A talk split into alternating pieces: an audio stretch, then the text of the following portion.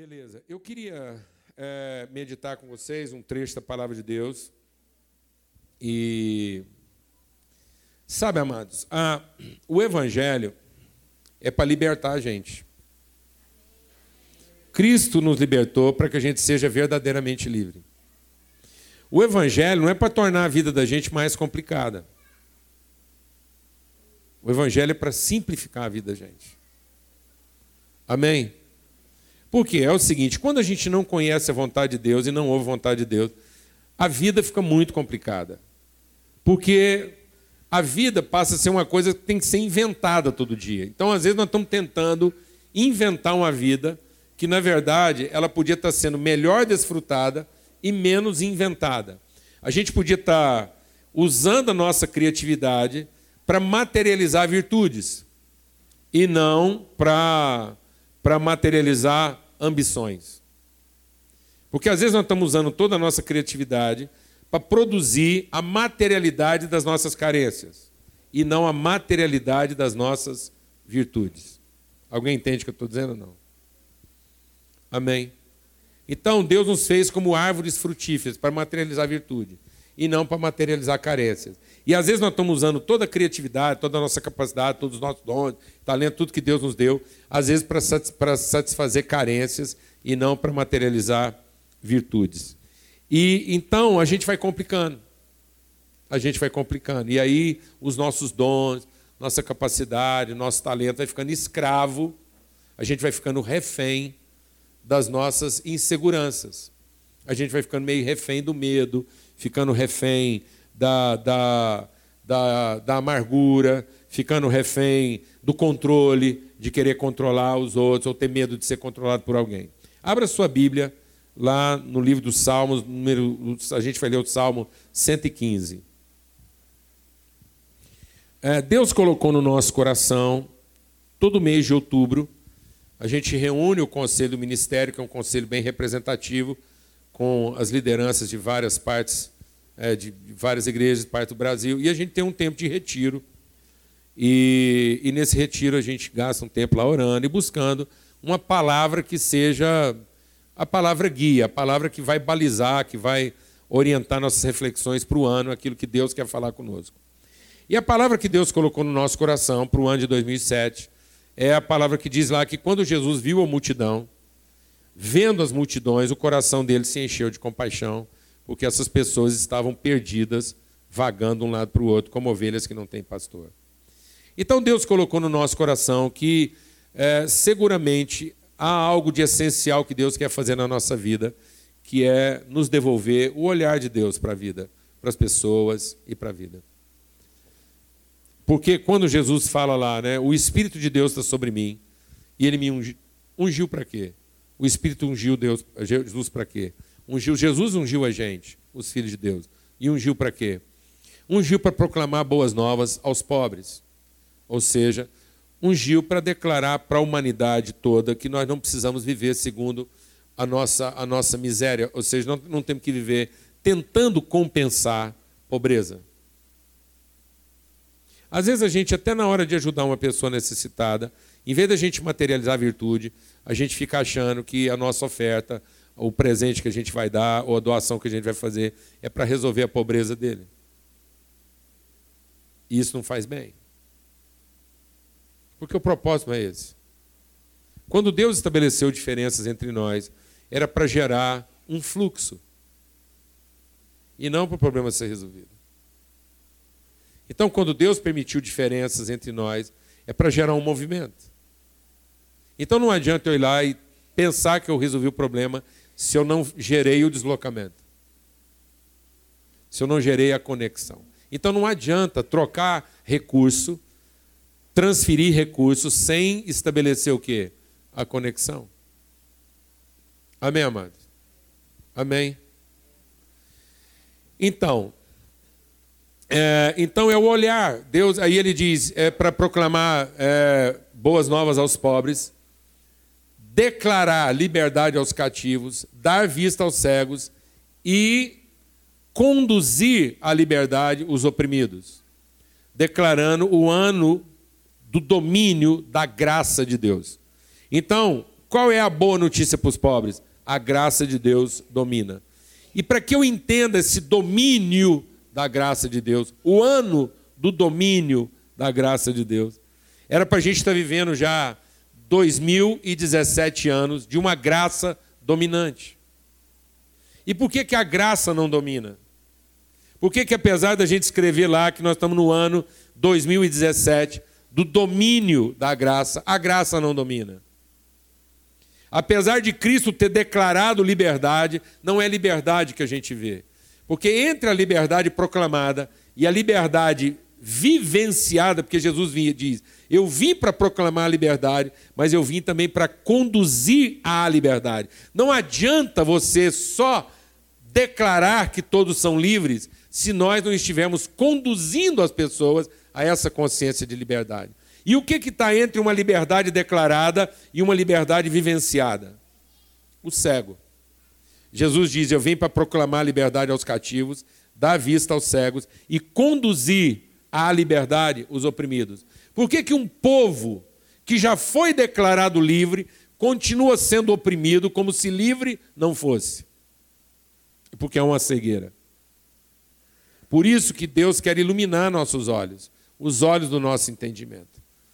Porque eu nunca vou experimentar a liberdade na sua plenitude se eu não tiver o olhar de Deus para a vida. Amém, amados? Apesar da graça ter sido concedida, ela ainda não domina. E não domina por quê? Porque nós ainda somos pessoas o quê? Cegas, sem entendimento. Então esse olhar de Deus, nós vamos falar muito sobre isso.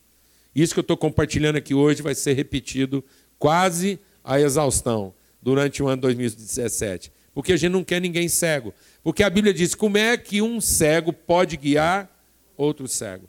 Cairão ambos no abismo. Então, às vezes, você está tentando ver respostas de Deus lá na sua família e elas, às vezes, ainda não estão acontecendo. Por quê? Porque primeiro os olhos precisam ser iluminados. Então, abra lá no Salmo 115 e diz assim: Não a nós, Senhor, não a nós, mas ao teu nome da glória por amor da tua misericórdia e da tua fidelidade.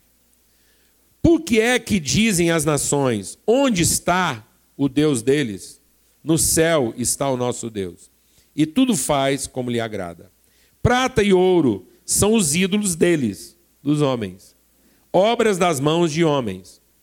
Esses ídolos têm boca e não falam, têm olhos e não veem, têm ouvidos e não ouvem têm nariz e não cheiram. Suas mãos não apalpam, seus pés não andam. Som nenhum lhes sai da garganta. Tornem-se semelhantes a eles, os que os fazem, e quantos neles confiam. Israel confia no Senhor. Ele é o seu amparo e o seu escudo. A casa de Arão confia no Senhor. Ele é o seu amparo e o seu escudo. Confiam no Senhor os que temem o Senhor ele é o seu amparo e o seu escudo. De nós se tem lembrado o Senhor. Ele nos abençoará, abençoará a casa de Israel, abençoará a casa de Arão. Ele abençoa os que temem o Senhor, tanto pequenos como grandes. O Senhor vos aumente bênçãos mais e mais sobre vós e sobre os vossos filhos. Sede benditos do Senhor que fez os céus e a terra. Ele fez os céus e a terra. Agora veja que coisa interessante. Os céus são os céus do Senhor, mas a terra ele deu aos filhos dos homens. Os mortos não louvam o Senhor, nem os que descem à região do silêncio. Nós, porém, bendiremos o Senhor desde agora e para sempre. Aleluia.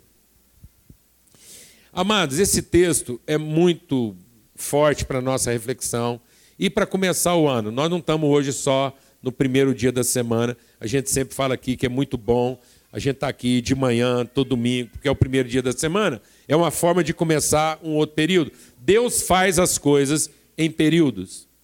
Deus criou todas as coisas numa semana. Então Deus valoriza períodos de dias. Por que, que Deus valoriza períodos de dias? Para a gente entender que tudo aquilo que Deus faz, Ele faz segundo um processo. E às vezes nós estamos querendo experimentar a vontade de Deus sem vivenciar processo. Tanto que a Bíblia diz o seguinte: quando as sementes são santas, todos os ramos o são.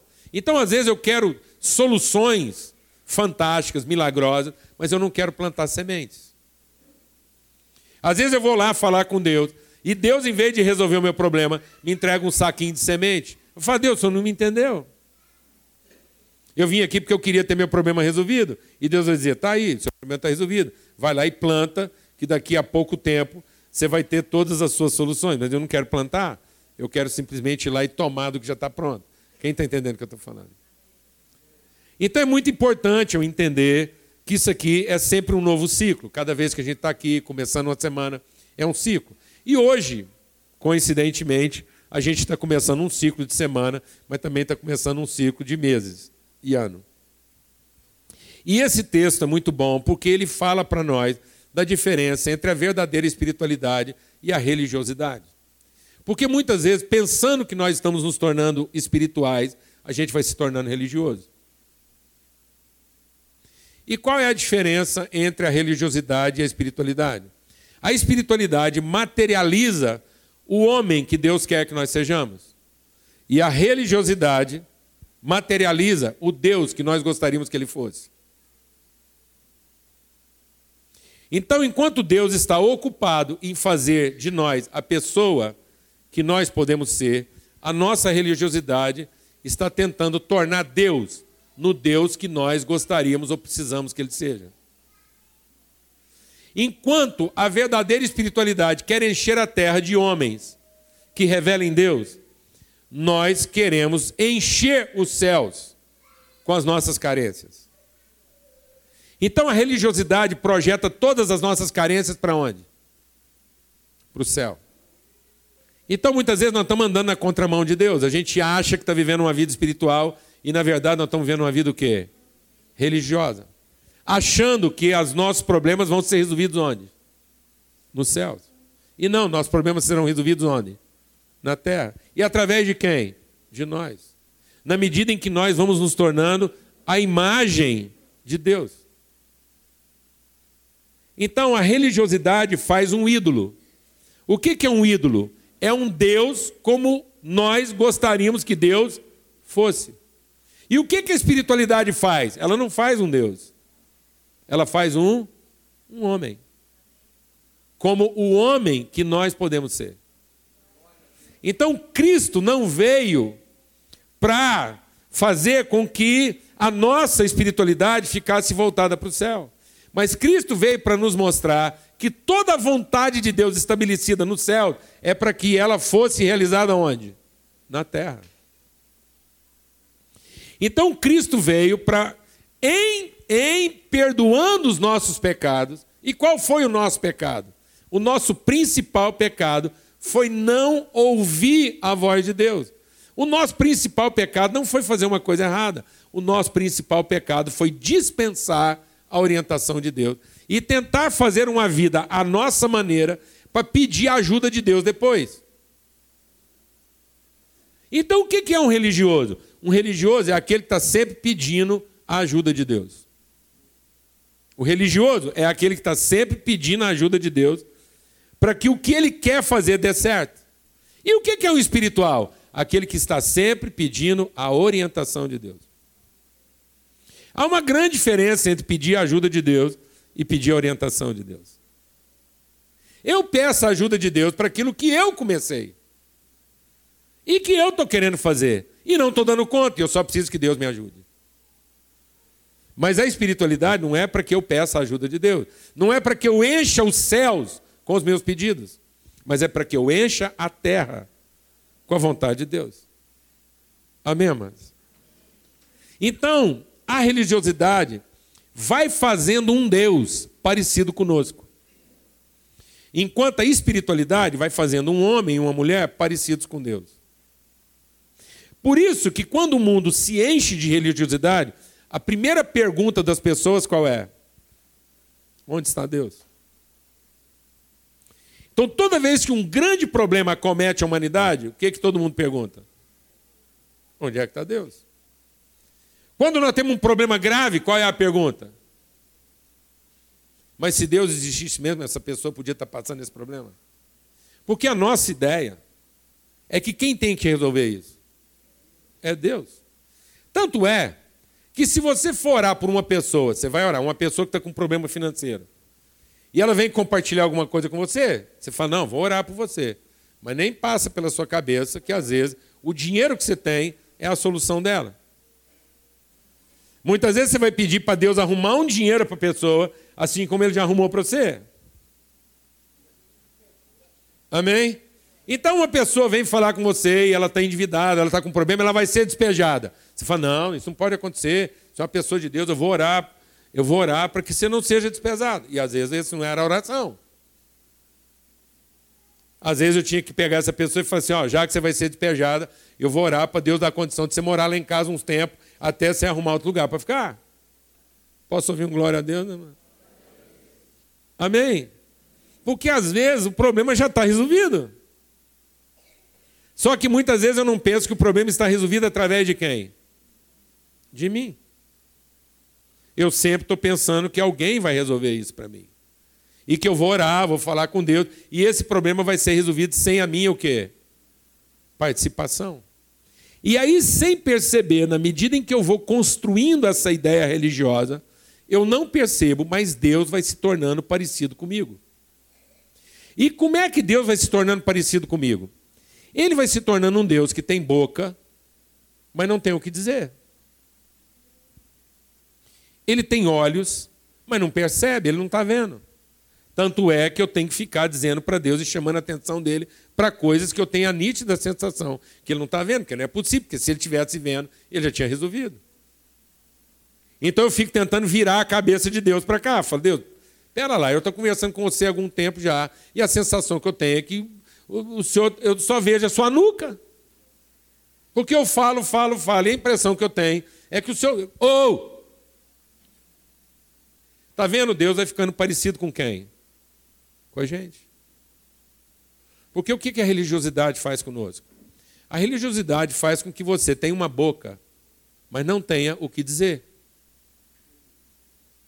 E aí o que você faz? Você entrega o seu problema para outro falar. Então não é você que tem que conversar com seu filho. É um terapeuta, é um pastor, é uma outra pessoa que não você. Não é você que tem que conversar com a sua esposa ou com seu marido, é uma outra pessoa. Eu me sinto lisonjeado, francamente. A gente está em reunião de família aqui e a gente quer descomplicar as coisas. A gente quer viver uma espiritualidade mais genuína, mais verdadeira, mais autêntica. É muito bom quando alguém me procura e diz assim: Ó, oh, eu estou com um problema lá com a minha esposa, será que você podia conversar com ela? Muito bom, eu entendo isso. Eu não estou aqui reclamando.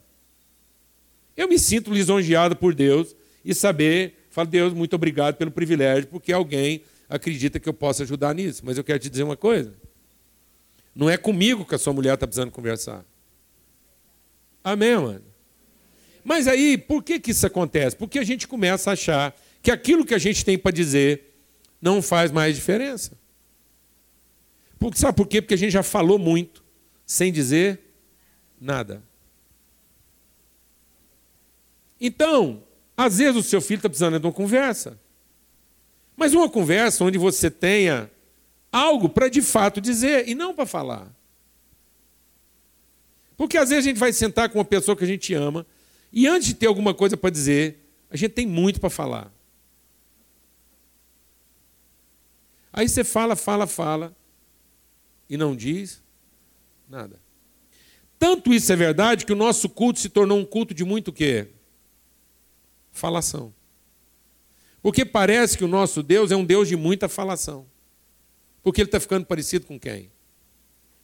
Conosco. E a gente já não acredita mais no poder de uma coisa muito simples, mas que diz alguma coisa.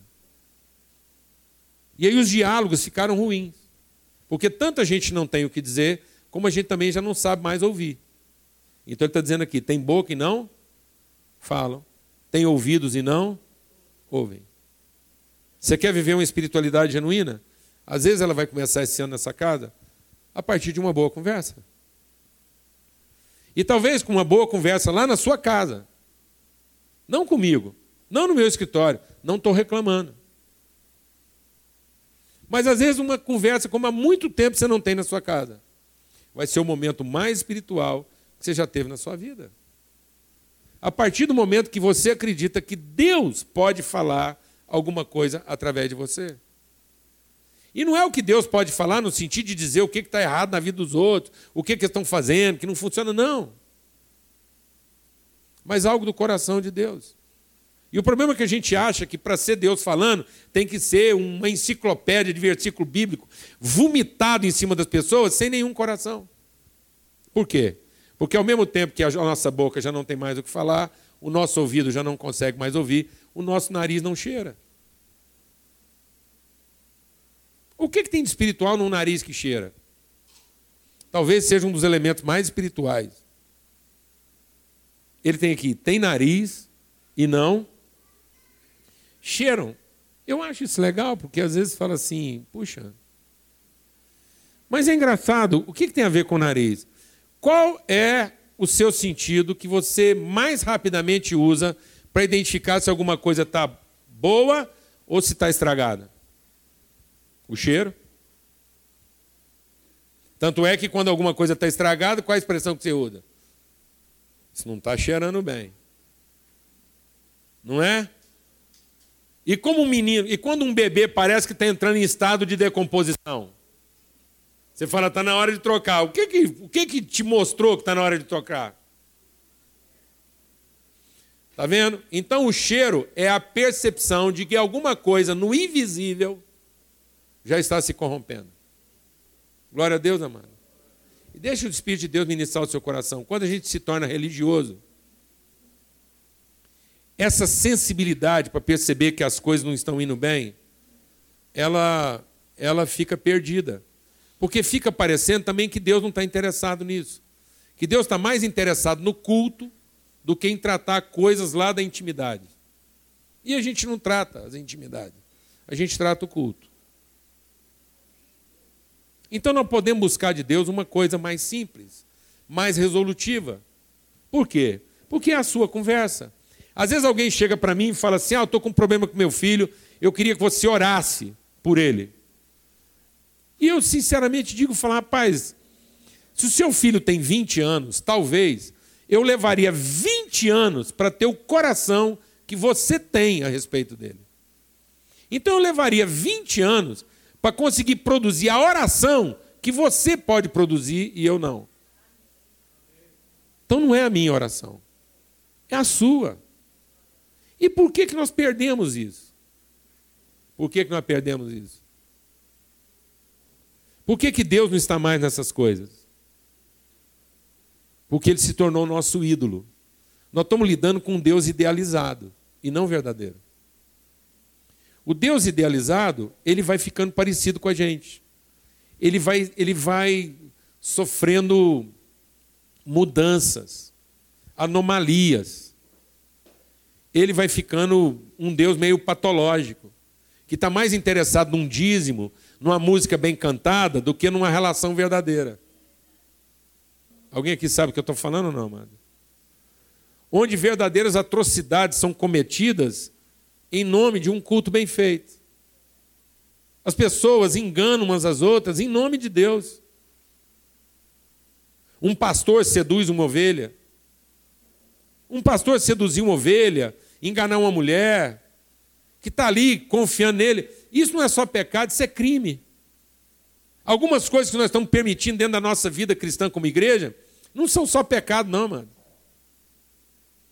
São crimes. As pessoas tinham que estar presas, perdoadas. Perdoadas, mas presas. Amém? E nós em vez de tratar isso com rigor, a gente trata isso com o quê? Com isenção ainda. Tratamento privilegiado. Cristão não tinha que ter tratamento privilegiado. Cristão tinha que ter o um tratamento mais rigoroso ainda. Porque ele é a referência. Ele é o modelo. E por que nós fomos ficando complacentes com a gente? Porque Deus, o Deus que nós colocamos lá, não é o Deus de verdade. É o Deus da nossa idolatria, em que nós vamos transferindo a responsabilidade uns para os outros. Então, alguém diz: Ah, eu vou lá conversar com o pastor e ele vai orar pela minha mulher. Não, não é a minha oração. Não é oração do pastor, nem de uma pessoa ungida. Ah, vamos lá levar para a irmã fulana orar, porque ela é ungida, ela está lá mais perto de Deus. Isso é idolatria. E a gente vai fazendo idolatria de gente. A gente vai fazendo idolatria de reuniões, de cultos. E a gente fica pensando assim: ah, tanto é que você pensa assim, você está do lado do cara. Você está do lado do cara. Você trabalha com ele 25 horas por semana. Mas você pensa, ah, esse cara precisa conhecer Jesus. Eu tenho que levar ele lá na minha igreja. Rapaz, se esse cara não conseguir conhecer Jesus, sem você ter que trazer ele aqui, então vou dizer uma coisa: é melhor você começar a conhecer Jesus. Porque se você passa a semana dele com ele inteira e no fim você tem que trazer ele aqui para conhecer Jesus, e você não conseguiu resolver isso lá. Então falou um negócio, larga ele lá e vem aqui conhecer Jesus. Depois você volta para lá. Porque está ficando complicado. Que isso é idolatria. Isso não é espiritualidade. Não é a mensagem de 40 minutos que ele vai ouvir aqui. É uma palavra que ele podia ter ouvido lá. No momento em que as coisas estavam acontecendo. Ele vir para cá ouvir uma palavra de 40 minutos já é quase um paliativo. É tratamento emergencial. Sendo que, na verdade, isso podia ter sido resolvido com muito mais poder, com muito mais autoridade, na medida em que você mesmo materializava a virtude lá, no exato momento em que as coisas estavam acontecendo. Alguém está entendendo o que eu estou falando aqui, amado? E aí nós vamos criando ídolos na nossa cabeça. O culto passa a ser um ídolo. A igreja que eu frequento passa a ser um ídolo. A mensagem que eu escuto passa a ser um ídolo. A campanha que eu vou participar passa a ser um ídolo.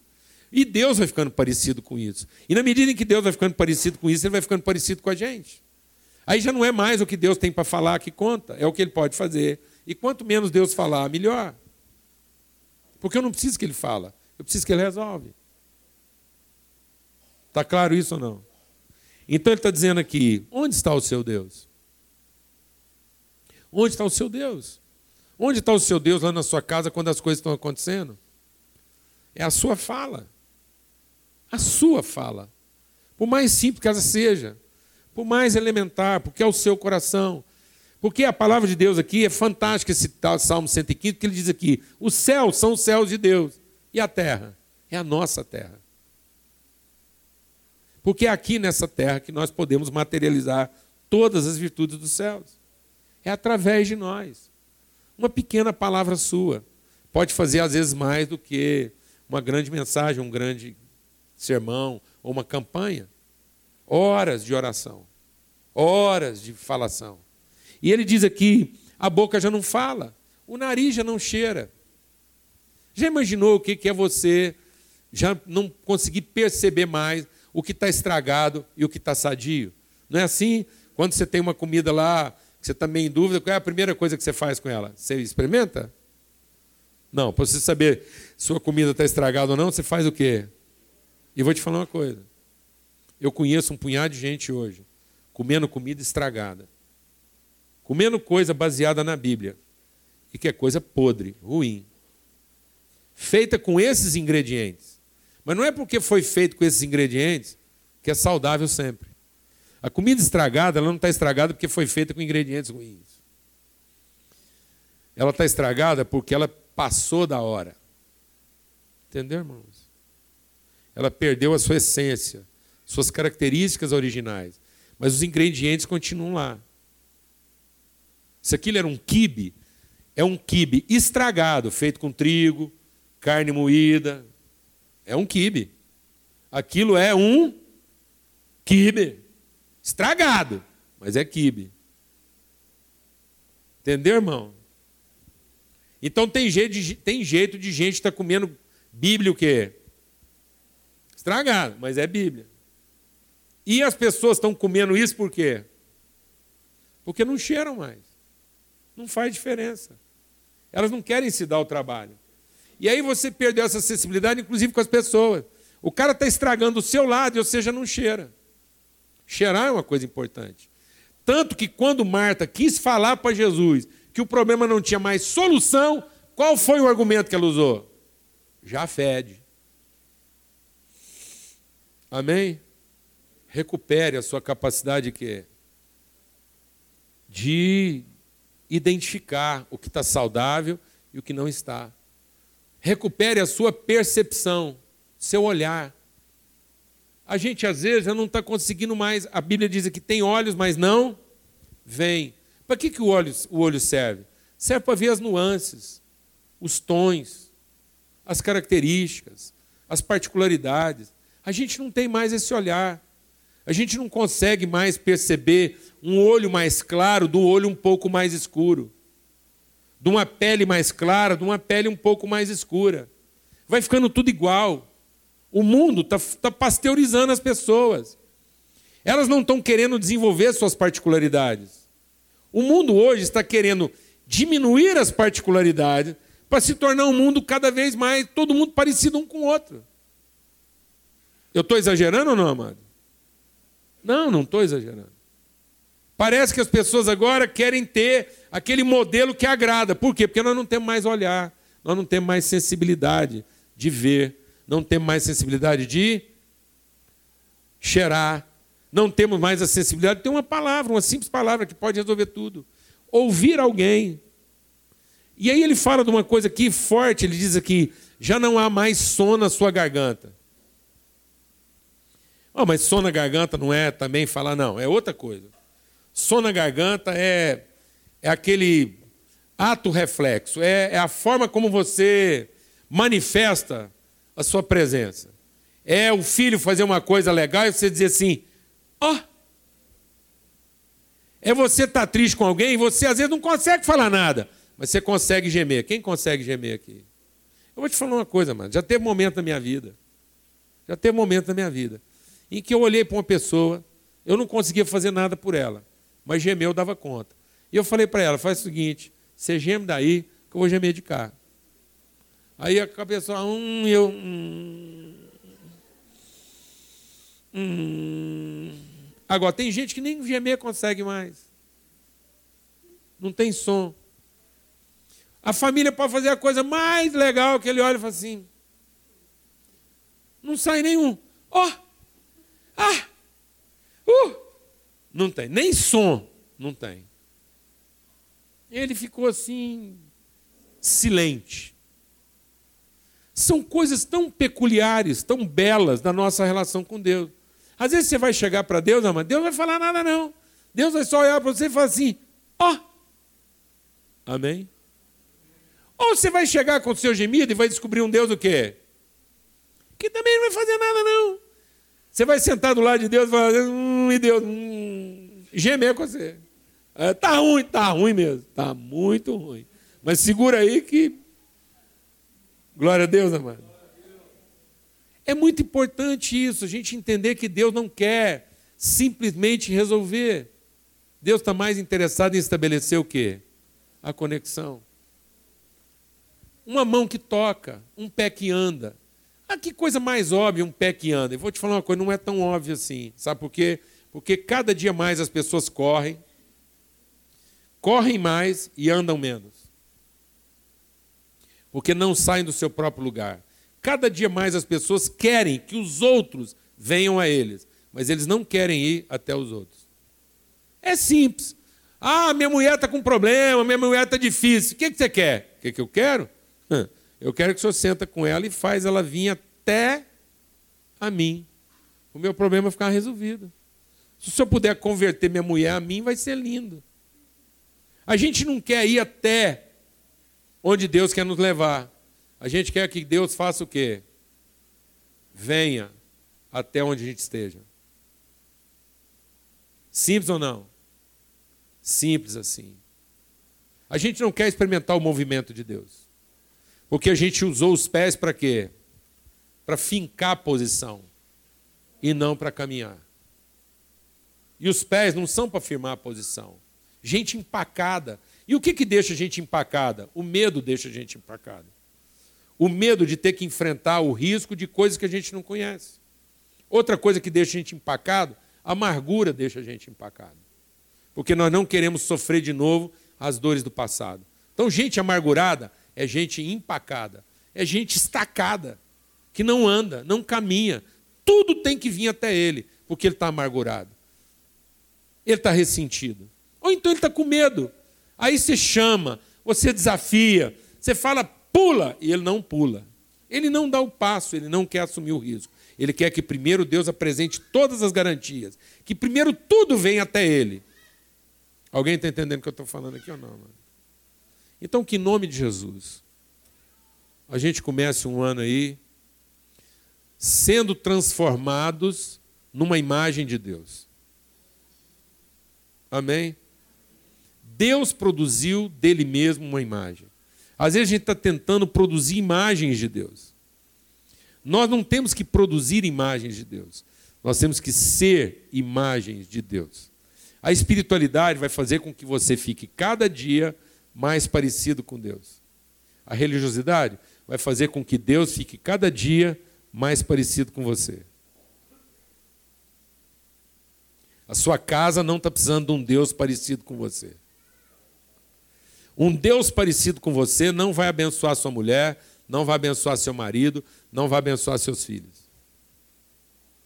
Um Deus parecido com você vai escravizar todos eles. De modo que amanhã você não precisa falar mais nada, você não precisa tocar em ninguém, você não precisa ouvir ninguém, você não precisa cheirar ninguém, e você não precisa caminhar até ninguém. E esse é o sonho de consumo de todo idólatra. O sonho de consumo de todo idólatra é: minha mulher está com problema, mas ela vai se resolver, eu vou rezar aqui, Deus vai falar com ela de modo que eu não preciso falar. Meu marido está com problema, Deus vai falar com ele, eu não preciso falar. Meu filho está com problema? Jesus vai tocar a vida dele. Eu não preciso tocar. Oh, Deus toca na vida do meu filho. Às vezes não é do toque de Deus que ele está precisando. Às vezes seu filho não está precisando do toque do seu Deus ídolo. Às vezes o seu filho está precisando do seu toque. Amém, irmãos? Para que todos nós sejamos instrumentos da manifestação de Deus, onde quer que a gente esteja. Para que você não tenha que trazer alguém até aqui. Mas que quando finalmente essa pessoa vier com você até aqui, os dois já foram transformados. Amém? Você trouxe essa pessoa para uma reunião de família. E não para uma clínica onde alguém vai fazer por ele aquilo que você se recusou a fazer. Amém? Quem está entendendo o que estou falando aqui? Em nome de Jesus.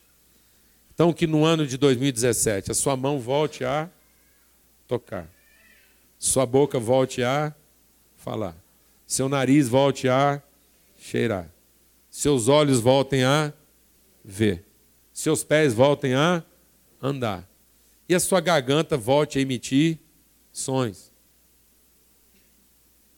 Glória a Deus, amados.